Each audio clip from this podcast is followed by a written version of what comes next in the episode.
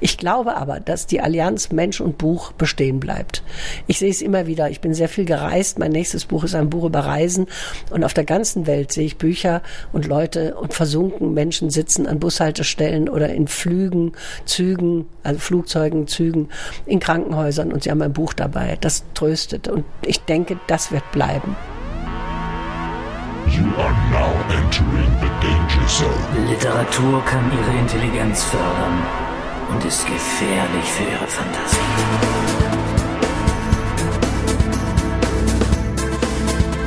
Willkommen zu einer neuen Ausgabe des Literaturcafé.de Podcast. Mein Name ist Wolfgang Tischer und ich sitze in einer lauschigen, fast schon dunklen Hotelecke, etwas verschwörerisch kann man es fast schon nennen, in Lech am Wahlberg. Hier findet das sogenannte Literarikum statt und der Grund, warum ich auch hier bin, ist die Frau, die neben mir ebenfalls in der lauschigen Ecke sitzt, Elke Heidenreich. Hallo, Frau Heidenreich. Hallo, Herr Tischer. Schön, dass wir das Gespräch hier geschafft haben. Es ist ja fast ein bisschen zu lauschig. Draußen scheint die Sonne. Sie waren selbst auch noch nicht hier, habe ich gehört. Nein, ich war auch noch nicht hier. Ich bin das erste Mal hier und habe aber schon gesehen, mächtig schöne Bergwelt und Partnerstadt zu Kampen. Und eine Freundin, die hier oft Ski fährt, hat mir erzählt, im Sommer sind alle in Kampen auf Sylt und im Winter sind alle in Lech. Also die Porsche Kaschmir-Fraktion ist hier wohl unterwegs. Diesmal oder in den nächsten Tagen ist es wahrscheinlich eher die literarische Fraktion. Es ist das Literarikum, das heißt eine Literaturveranstaltung, die sich zentral einem Werk widmen wird, nämlich Bartleby, dem Schreiber. Sie sind eingeladen, Sie werden heute Abend eröffnen äh, die ganze Veranstaltung mit einem Vortrag über Bartleby. Sind Sie auch neugierig, was hier passiert? Es dreht sich nicht um das Buch nur Bartleby, der Schreibgehilfe, wie es bei mir in meiner Ausgabe heißt, von Hermann Melville, sondern es geht um äh, um das Thema Verweigerung. Bartleby ist ja einer, der sich irgendwann der Arbeit dann dem ganzen Leben so lange verweigert, bis er tot ist, der Nein sagt. Der sagt seinen berühmten Satz, I would prefer not to do. Ich würde lieber nicht oder not to. Ich möchte lieber nicht. Und äh, wir hingegen, und dafür steht auch ein Buch morgen von äh, Juliane Marie Schreiber, das auch heißt, ich möchte lieber nicht. Wir sind ja dauernd damit beschäftigt, unser Leben und uns selbst zu optimieren. Sogar unser Tee ist ein Wohlfühltee, unser Haarshampoo soll uns glücklich machen, alles soll uns immer glücklich machen. Und irgendwann muss man sagen, ich möchte lieber nicht. Ich möchte mich diesem Glücksterror, diesem Selbstoptimierungsterror mal verweigern. Das muss nicht so weit gehen, dass man stirbt wie Bartleby, aber dass man doch zu gewissen Dingen Nein sagt. Und das ist so das große Thema dieses ähm, kleinen Symposiums das sich anpassen oder das Nein sagen oder das auch mal wieder den Stachel löcken. Würden Sie sagen, Bartleby ist da der geeignete oder das geeignete Vorbild zum Nein sagen? Nein, ein Vorbild ist er nicht, aber er zeigt uns, wohin wir kommen, wenn wir nur Nein sagen. Der absolute Nihilismus führt auch zu nichts. Wenn man immer Nein sagt, sagt man auch Nein zum Essen, sagt man Nein zum Leben. Da ist Herr Melville schon sehr nah an Kafka. Kafkas Hungerkünstler isst ja nicht und stirbt am Ende, aber der, das hat einen anderen Grund. Äh, er sagt, ähm, das Hungern ist mein, meine Kunst, die übe ich aus bis zur letzten Konsequenz. Das ist eben völlig irreal und absurd. Und er sagt ganz am Ende, mir hat auch nie was geschmeckt. Das ist auch komisch. Ich finde ja Kafka immer sehr komisch komisch. Und bei Melville ist es so, dass es eine tiefe Depression ist, ein, ein mit dem Leben nicht klarkommen, ein sich verweigern bis zum Tode. Und wir heute, wir machen alles, um immer noch glücklicher, noch schöner, noch reicher, noch jünger zu werden. Wir lassen uns zu Tode operieren, wir lassen unsere Gesichter verunstalten, wir, wir äh, trampeln Freundschaften tot, nur äh, um erfolgreicher zu sein als jemand anders. Und das führt aber am Ende nicht dazu, dass wir wirklich glücklich werden. Also es muss in der Mitte liegen. Das sich anpassen mit dem ewigen Ja und mit dem äh, ewigen Nein, das geht auch nicht, das führt zum Tode. Ich erwähne an der Stelle mal für die Hörerinnen und Hörer, wer mehr hören möchte, beziehungsweise diese ganze Erzählung, das ist ja kein Roman, gelesen, knapp über zwei Stunden, kann man das auf literaturcafé.de tun. Also an der Stelle vielleicht Pause machen, anhören, weiterreden. Denn mich würde interessieren, den Text von Herman Melville. Können Sie einschätzen, wie lange Sie den schon kennen oder wann Sie dem das erste Mal begegnet sind? Hat er für Sie auch im Vorfeld hier eine Rolle gespielt? Ja, das hat schon, das war der Grund, weshalb ich zugesagt habe, weil mich das so interessiert hat. Ich habe, ich weiß nicht mehr wann, ich habe als junges Mädchen ähm, Moby Dick gelesen und fand es ganz furchtbar. Ist für mich eines der schrecklichsten Bücher, die es gibt. Natürlich kunstvoll geschrieben, aber diese wahnsinnig grausame Geschichte zwischen einem Mann und einem Tier, das ist so blutig, das, das ist die klassische Männerliteratur. Und da war ich eigentlich mit Melville fertig. Und dann fiel mir Jahre später sein Doppelband Mardi in die Hände. Mardi ist ein Roman über eine Insel, die es eigentlich nicht gibt und über Menschen, die auf dieser Insel leben und im Grunde ein Abbild unserer menschlichen Gesellschaft. Und da gibt es ein Kapitel, wo er über die Haie schreibt, die Haie im Meer, wo er sagt, es gibt Haie so viele unterschiedliche wie Menschen. Es gibt die Rechtsanwälte, die Doktoren, die Priester, die Künstler, die, die, die Bösartigen, die Gutartigen. Und das hat er so interessant gemacht, dass ich Melville wieder entdeckt habe, dass ich dachte, das muss ich ihn doch mal lesen. Und dann fiel mir ein, als junges Mädchen habe ich doch Bartleby gelesen und überhaupt nicht verstanden. Wenn man jung ist, versteht man Absurdes nicht gut. Man will die Welt erklärt kriegen und nicht schon hinter der Welt die, die Absurditäten. Ich habe auch als junges Mädchen Kafka nicht verstanden, er ist viel später.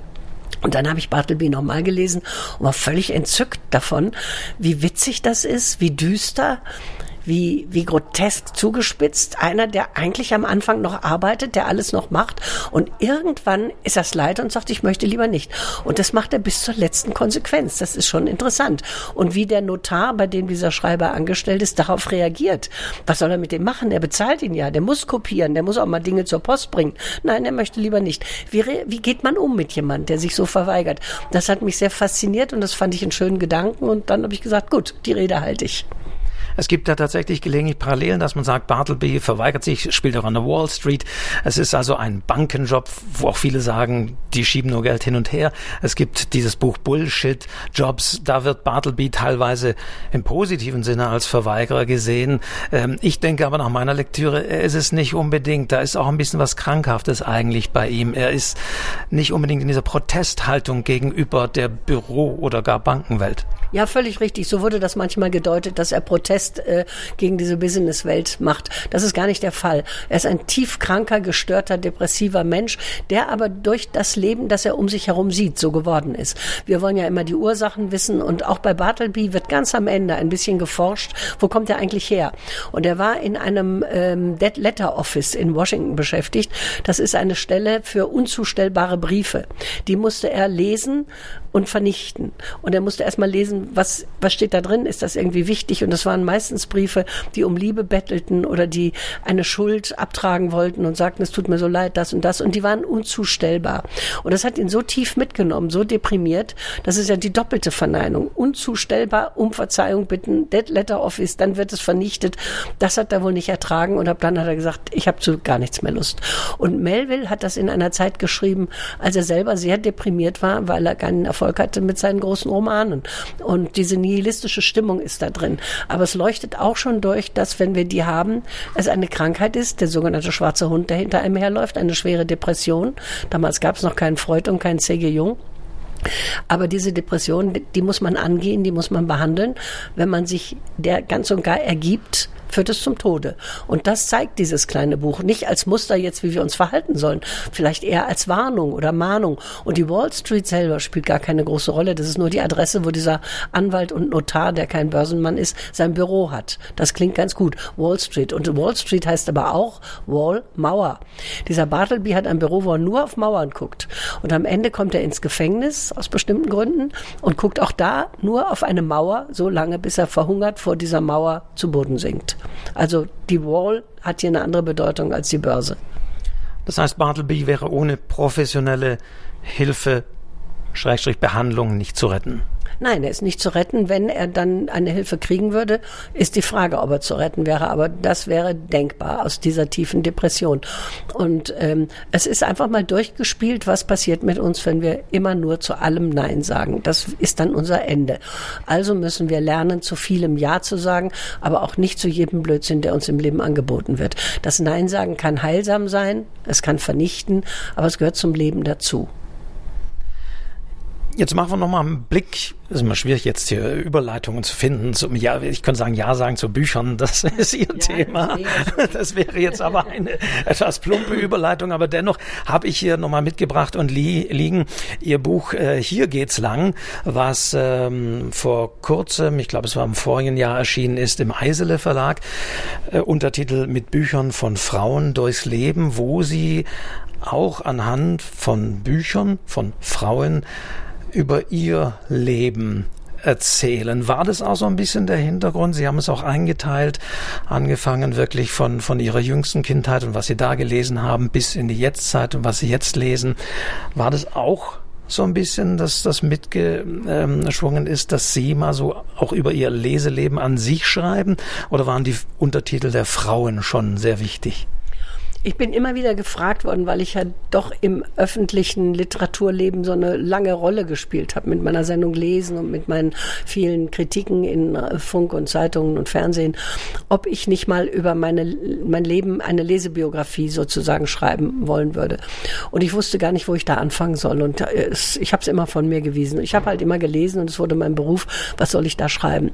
Und die Julia Eisele, die einen sehr schönen, feinen, kleinen Verlag in München macht, mit der saß ich zusammen und die sagte, mach's doch mal nur anhand von Mädchen- und Frauenbüchern. Und der Gedanke ließ mich nicht mehr los. Und zwar nicht aus äh, emanzipatorischen und feministischen Gründen, sondern weil mir einfiel, dass in meiner Kindheit, als wir zu Hause kein Geld für Bücher hatten, ich immer in die äh, Leihbücherei, äh, Leihbücherei, also in die Stadtteilbibliotheken gegangen bin und mir Bücher geliehen habe. Und da waren streng getrennte Regale für Mädchen und Jungen. Das heißt, die Mädchen lagen, Christ, lasen Christine, der Zopf muss ab, Elke, der Schlingel, Trotzkopf, Heidi. Die Jungen lasen, der kleine Heinz will Förster werden, der kleine Hans hat viel zu tun. Also die lasen, Karl May, die lasen ganz andere Sachen als wir Mädchen. Und dann fiel mir ein, dass sich vor diesen Regalen damals, als wir Kinder waren, schon entschieden hat, dass wir Frauen später Hemingway lesen, Steinbeck und äh, Paul Auster, aber die Jungen lesen niemals Virginia Woolf, Christa Wolf. Die, die Jungen lesen Jungliteratur und die Mädchen greifen irgendwann überhaupt zur großen Literatur. Die Jungs bleiben bei den Jungsbüchern. Ist ganz komisch. Kann man natürlich auch nicht verallgemeinern. Aber es ist was dran, dass Männer anders lesen als Frauen. Darüber hat ja Ruth Klüger ein sehr schönes Buch geschrieben. Ruth Klüger, die Autorin des Buches Weiterleben über ihre Kindheit in drei verschiedenen KZs, ist mir eine Freundin geworden und die hat gesagt, Elke, die Frauen haben einfach einen anderen Blick auf die Welt. Die haben ja auch einen anderen Körper, die haben eine andere Wahrnehmung, die sehen die Welt anders als Männer. Damit müssen wir uns abfinden. Und also lesen und schreiben Frauen auch anders als Männer. Und dieser Aspekt hat mich interessiert und den habe ich durch mein ganzes Leben verfolgt in dem Buch. Hier geht's lang. Und habe gesehen, als Kind habe ich wirklich nur Mädchenbücher gelesen. Dann kam Enid Blyton, die hat uns alle gerettet und erreicht. Und Karl May, die Schatzinsel, so die ersten Jungsbücher. Dann, als ich in die Pubertät kam, haben mich Bücher von Frauen mehr interessiert als Hemingways Fiesta, weil ich in Büchern von Frauen mein eigenes Erwachsenwerden und meine eigenen Probleme mit Liebe, mit Männern, mit dem Körper, mit allem besser beschrieben fand. Die Frauen kennen sich einfach mit Frauen besser aus. Das hat mir mehr gesagt. Und das hat sich so durch mein ganzes Leben gezogen. Und dann habe ich darüber etwas augenzwinkernd auch geschrieben, bis hin, bis heute. Und wie würden Sie sagen, ist es heute, ich meine, das ist ja sozusagen das Absurde, äh, die, wenn man Leserschaften sich anschaut, es sind überwiegend die Frauen, die lesen immer weniger Jungs, sage ich mal, lesen, es sind tatsächlich mehr die Mädchen. Äh, hat sich das geändert? Hat sich der Literaturmarkt, der heute natürlich viel mehr auch auf Verkaufbarkeit und Kommerzialisierung geht, dem angepasst, auch mit der ganzen Gender-Diskussion? Die Gender-Diskussion geht mir am Arsch vorbei. Die interessiert mich überhaupt nicht. Das halte ich für einen modischen Schnickschnack, der hoffentlich bald vorbei ist. Ähm, Männer und Frauen sind absolut gleichberechtigt, gleichwertig, so wie alle Hautfarben, wie alle sexuellen Vorlieben, diesen ganzen Unterschied zu machen nun in der Sprache. Und ich habe mal eine Zeit lang äh, im Radio aus Wut über diese, dieses Gegendere immer gesagt, guten Abend, liebe Hörer und Hörerinnen an den Radiogeräten und Gerätinnen. Hat kein Mensch gemerkt, dass das völliger Schwachsinn ist. Es ist Schwachsinn. So, ähm, es hat sich nicht verändert, sondern es schreiben einfach immer mehr Frauen. Das hat aber auch damit zu tun, dass Frauen ja bis vor 100 Jahren noch gar nichts durften oder nicht geschrieben haben, kaum studiert haben. Also das fing in den 20er Jahren des vorigen Jahrhunderts an. Äh, und es sind jetzt heute auf dem Buchmarkt, glaube ich, sehr viel mehr Frauen als Männer. Frauen lesen grundsätzlich mehr als Männer, das stimmt. Sie sind, glaube ich, der Fiktion näher. Männer lesen vielleicht Sachbücher, aber Frauen sind den Geschichten näher, vielleicht weil sie ihren Kindern Geschichten erzählen. Wir sind vielleicht anders konstruiert im Kopf und in unserer Seele oder in unseren Bedürfnissen als Männer. Aber man darf auch das nicht verallgemeinern. Ich sehe aber auch in den Lesungen sind viel mehr Frauen als Männer. In den Katalogen sind viel mehr Autorinnen als Autoren. Aber manchmal trifft man sich auch gegenseitig, redet über all das. Und letztlich brauchen wir alle die Bücher, um klarzukommen mit der komplexen Welt, in der wir leben. Männer genauso wie Frauen. Mhm weil sie jetzt, das muss ich einfach erwähnen, also ich erwähne nochmal Ihr Buch, hier geht's lang, auf, auf das ich dann auch gleich mal zurückkomme, aber sie, man ist ja dann auf Promotour und Sie waren äh, bei, bei Lanz und haben da auch natürlich in, in Ihren deutlichen, klaren Worten auch sich gegen das Gendern ausgesprochen, dann entstand da, wie man es heute so schön nennt, ein Shitstorm. Ich fand es fast ein bisschen schade, dass aber ihr wunderbares Buch dadurch unterging, in dem alles aufgehängt wurde, in dem dann teilweise gesagt, die Frau Heinreich, die ist alt, die versteht, versteht die Welt nicht mehr, die, die, die ist, ist da verbissen und verbohrt. Wie haben Sie das gesehen? Also nicht bezüglich der Diskussion. Ich mhm. glaube, das geht Ihnen am Arsch vorbei, sage ich jetzt auch mal, sondern wirklich, dass vielleicht ein bisschen äh, auch die ihre wunderbare Lesebiografie ein bisschen untergegangen ist in der ganzen Diskussion. Das ist mir ganz egal. Äh, wer das Buch finden will, findet es. Äh, diesen Shitstorm, davon habe ich gehört, das hat man mir erzählt. Ich bin selber im Internet überhaupt nicht unterwegs. Also ich habe das nicht gelesen und mitgekriegt. Dass ich nicht verbissen bin, weiß ich. Dass ich alt und wach bin, weiß ich auch. Aber ich kann schon noch meine eigene Meinung mir bilden. Und in der Sendung ging es ja um ein junges Mädchen von den Grünen, das äh, in der Aussage, die es da getroffen hat, keine eigene Sprache hat. Und darüber habe ich mich aufgeregt. Und das war noch mehr mehr als das Gendern, wurde mir Rassismus vorgeworfen, was nun so absurd ist, dass ich darauf überhaupt gar nicht eingehen kann, weil mein ganzes Lebenswerk zeigt, dass es nicht so ist. Die Leute, die das über mich dann behaupten, haben auch noch nie was von mir gesehen und gelesen. Und das interessiert mich dann ehrlich gesagt auch nicht. Und äh, ich bin einfach ein Feind des Gendern deshalb, weil es die Sprache so verhunzt. Es ist ja auch grammatikalisch oft wirklich falsch und es klingt entsetzlich. Und ich sage nicht KünstlerInnen, denn wenn ich Künstler sage, meine ich selbstverständlich die Frauen mit und das andere degradiert sie schon wieder zu. Wir sind aber auch mit Sternchen dabei. Also ich finde das lächerlich und ich mache es nicht. Und bei Lanz war ich, der hatte mich eingeladen wegen des Buches, aber sowas sind lebendige Gespräche, das geht dann in eine andere Richtung, da sind andere Themen und dann kommt das Buch halt nicht zur Sprache. So what? Ist doch egal, das Buch geht seinen Weg auch so. Hm. Sie haben übrigens einen toten Briefkasten im literaturcafé.de, muss ich Ihnen da auch sagen, wenn Sie nicht im Internet unterwegs sind. Es gibt nämlich vor Jahren von mir schon geschrieben, weil wir auch vor Jahren ja schon mal Interviews geführt hatten. Und ich merke, dass selbst Personen, die schon mal mit Ihnen gesprochen haben, mittlerweile darauf angesprochen werden. Sagen Sie doch der Frau Heidenreich, obwohl wir alle paar Jahre mal oder vielleicht irgendwo in einem lauschigen Action im Hotel sitzen, sagen Sie auch dieses oder jenes. Und da habe ich auch da schon vor Jahren mal einen Beitrag geschrieben, wie man die Adresse eines Autors herausfindet und dass die Leute doch bitte jetzt nicht mich mhm. nach der E-Mail von Frau Heidenreich fragen sollen. Und dieser Beitrag wird wohl, wenn Sie irgendwo sich äußern, bei Google zumindest nach oben gespült und wird dann immer kommentiert. Interessanterweise da sehr viel positiv und sehr viel mit Zuspruch, teilweise direkt. Sie werden also auch direkt adressiert und angesprochen. Super, dass Sie das ähm, gemacht haben. Ähm, und ich möchte jetzt die Diskussion da gar nicht äh, weiter bohren, aber ich möchte mal darauf zurückkommen, tatsächlich, was überschwemmt und überkommt sie denn so alles an Anfragen, an Manuskripten, an, wie ich immer feststelle, naiven Menschen, die denken, ich habe jetzt so meine Lebensbiografie, schicke ich doch mal der Frau Heidenreich, die soll doch mal hier ein Zitat dazu geben. Äh, ist, müssen es nicht Mengen sein, wenn ich sehe, was mich, der ich mal immer am Rande kurz mit Ihnen was zu tun hatte, was mich da schon erreicht? Ja, es sind unfassbare Mengen. Aber man erreicht mich weder im Internet, man findet meine Mailadresse nicht und man findet auch meine richtige Adresse nicht. Da weiß ich mich zu schützen. Was mich erreicht, erreicht mich über die Verlage, für die ich arbeite. Also Hansa Verlag, Rowold Verlag, jetzt Eisele Verlag oder über den WDR oder über den Schweizer Literaturclub. Da, wo ich arbeite, erreicht man mich. Ich rate aber allen ab, denn ich habe seit 2003, das war das Jahr, wo ich mit Lesen anfing, eine festangestellte Sekretärin die alle Manuskripte, die an mich kommen, sofort zurückschickt, kommentarlos. Manchmal schreibe ich eine Kleinigkeit dazu. Ich bin nicht zuständig für Lebenserinnerungen oder für wir hätten den Zweiten Weltkrieg gewinnen können, mein Leben mit meiner Katze, wie ich den Krebs überwand. Äh, meine Mutter hat ihre Erinnerungen aufgeschrieben und meine Mutter ist so aufgewachsen wie Sie, liebe Freinreich. Ich kann das gar nicht machen. Sowas gehört an einen Lektor in einen Verlag oder es ist auch, wenn man schreibt, schön, wenn man privat für sich schreibt, für die Familie, wenn man das, was einen beschäftigt, rauslässt. Schreiben ist eine wunderbare Therapie, eine wunderbare Beschäftigung, aber es muss nicht alles gedruckt werden. Es werden eh 100.000 Bücher gedruckt, von denen 80.000 zu viel sind jedes Jahr. Es ist ein Wahnsinn, was gedruckt wird. Ich kann nichts vermitteln, weil die Verlage sich schon die Haare raufen. Das muss jeder selbst versuchen, sich einen Verlag aussuchen, wo er denkt, hier könnte mein Buch hinpassen. Nicht einfach an Frau Heidenreich schicken, ein Buch über Gartenarbeit. Was soll ich denn mit Gartenarbeit oder mit dem Zweiten Weltkrieg? Gucken, welcher Verlag macht Gartenbücher oder Weltkriegsbücher.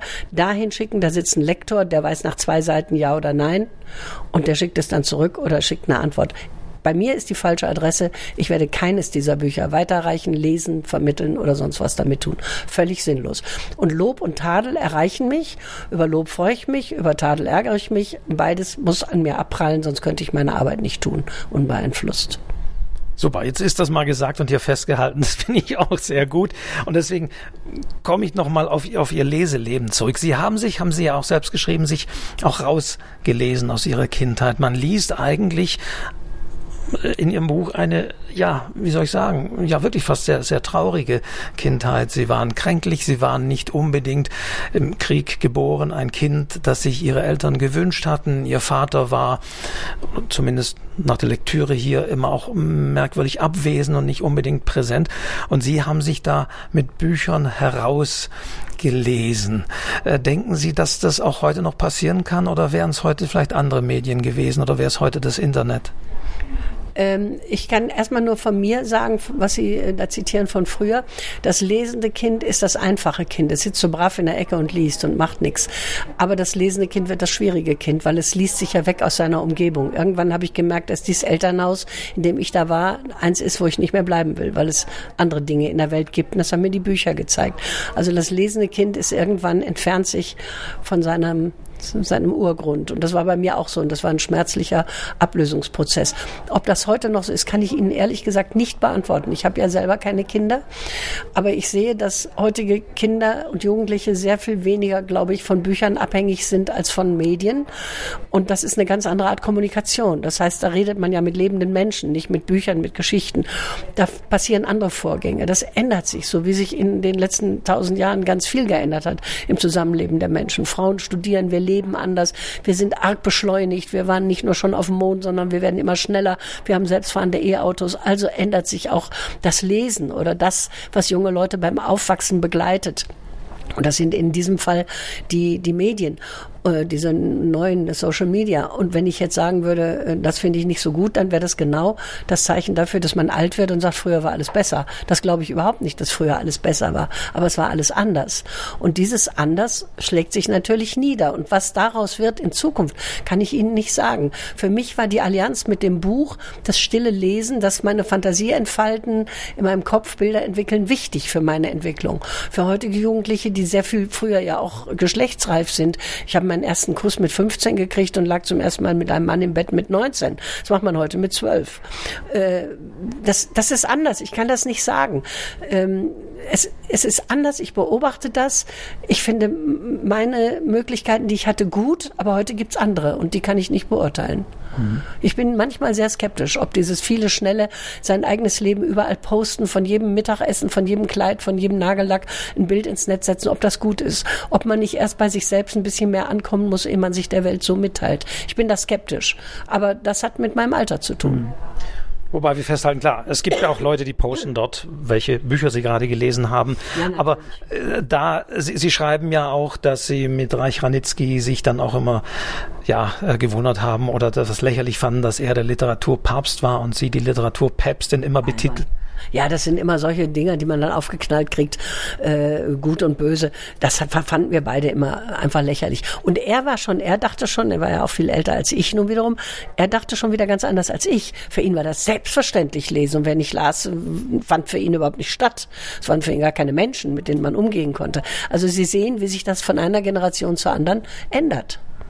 Das heißt, mal so für Sie einfach in Ihrer Einschätzung, äh, wird es überhaupt noch äh, so Menschen geben, die so auch einen Einfluss haben? Ich meine, wenn man Reich Ranitzky, da wussten selbst Leute, die gar nicht gelesen haben, haben sofort wahrscheinlich ihn nachgemacht und dass es da um Bücher geht. Auch bei Elke Heidenreich assoziieren sicherlich sehr viele ähm, auch Bücher und Lesen und auch das sehr engagierte und enthusiastische Vermitteln äh, des Ganzen. Glauben Sie, dass es vielleicht solche Leute dann künftig auch gar nicht mehr so geben wird? Ich meine, selbst bei Dennis Scheck ist es so, der ist auch nicht mehr allen bekannt. Dennis Scheck erzählt ja auch immer nur über sich selbst und nicht über die Bücher. Er zeigt uns seine Socken, seine Einstecktüchlein, seine Anzüge und er sitzt dann zu Füßen eines Dichters, den er anhimmelt und übers Buch erfährt man nicht viel. Also ich bin kein Freund von Dennis Scheck. Und wenn er meine Bücher lobt, äh, bin ich immer sehr peinlich berührt und wenn er sie in die Tonne haut, bin ich auch peinlich berührt, wenn man sowas nicht macht. Also ich gucke das jetzt auch nicht mehr. Ich habe immer das Bedürfnis gehabt, Vermittlerin zu sein, die Leute ans Lesen zu bringen, ihnen zu sagen, diese Allianz Mensch, Sessel, Lampe, Buch, die ist unschlagbar. Wenn ihr Kummer habt, wenn ihr Sorgen, ein Buch heilt keinen Krebs und keinen Liebeskummer und bringt auch kein verlorenes Geld zurück, aber es bringt drei Stunden Kraft in einer guten Geschichte und danach kann ich mir überlegen, wie es weitergeht. Eben nicht Bartleby, ich möchte lieber nicht, sondern ich bleib dran. Ich, ich, beim Lesen entsteht bei mir immer Kraft. Als ich im Krankenhaus lag mit dem Krebs, habe ich gedacht, soll ich jetzt den ganzen Tag heulen? Nö, ich lese schöne Geschichten und dabei schlafe ich danach und dann geht's mir schon wieder besser. Und genau so war's. Das hilft nicht jedem, aber mir hat's geholfen. Und ob es das in Zukunft noch gibt, kann ich Ihnen nicht sagen. Aber irgendwelche Gurus und Vermittler für irgendwas gibt's ja immer. Vielleicht ist es dann äh, nicht mehr das Lesen, sondern irgendwie der Sport oder eine besondere Ernährung oder was Makrobiotisches oder das Elektroauto, in dem man träumt. Ich habe keine Ahnung. Ich glaube aber, dass die Allianz Mensch und Buch bestehen bleibt. Ich sehe es immer wieder. Ich bin sehr viel gereist. Mein nächstes Buch ist ein Buch über Reisen.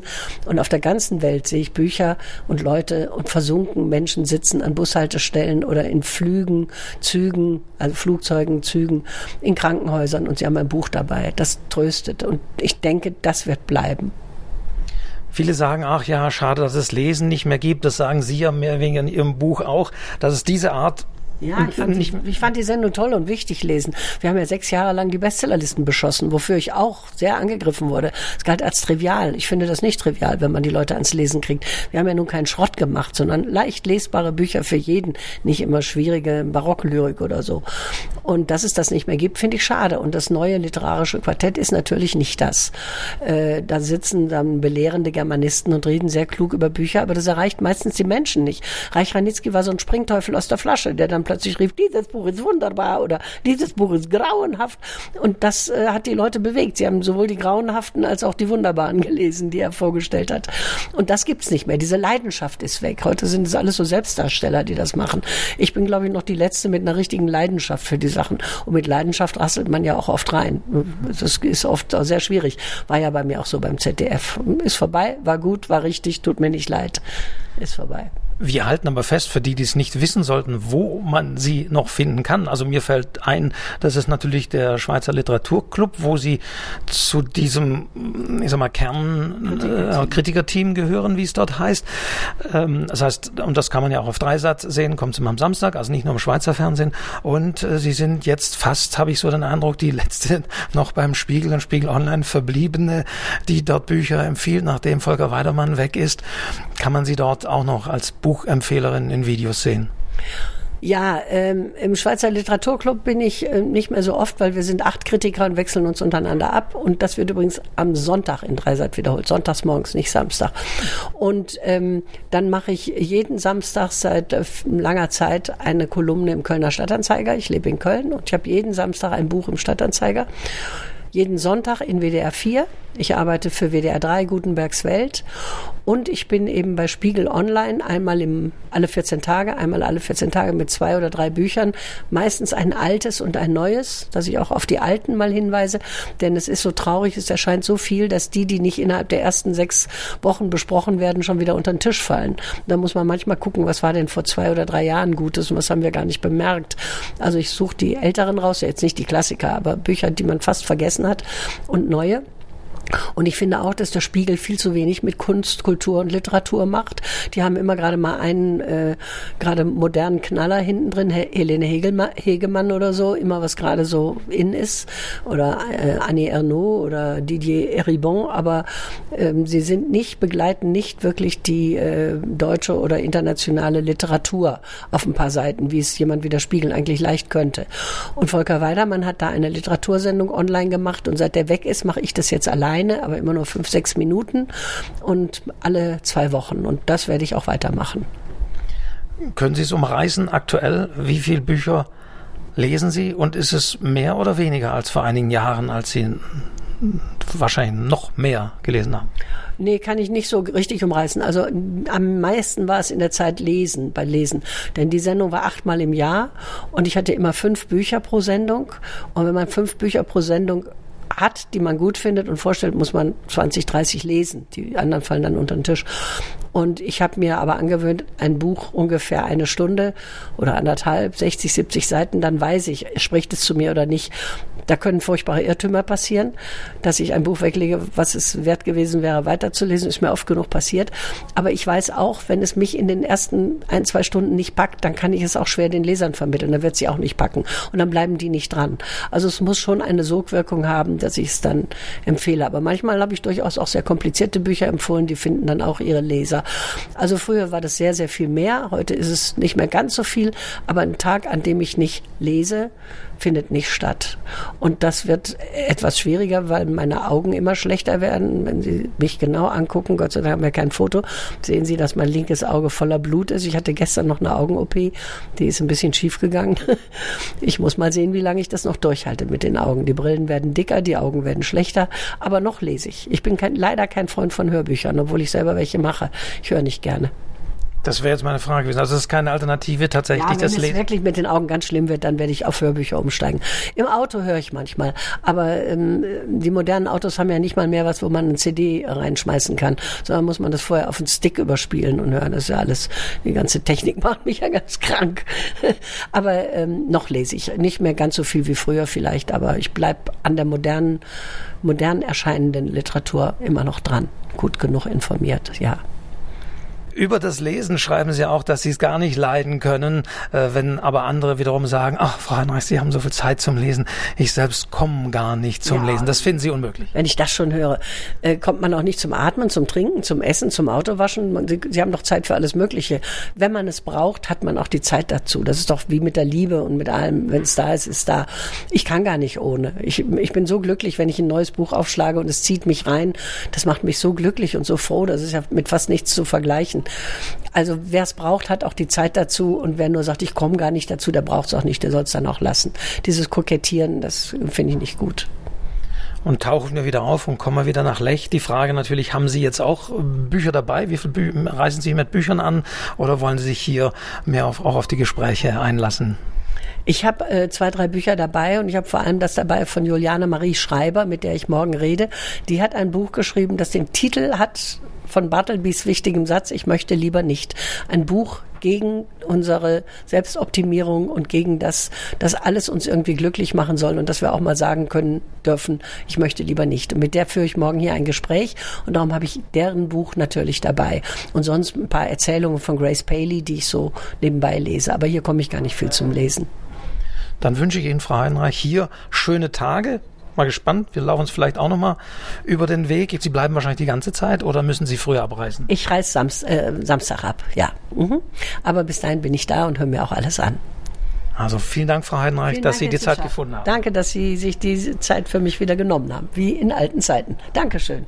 Sehr gerne. Danke.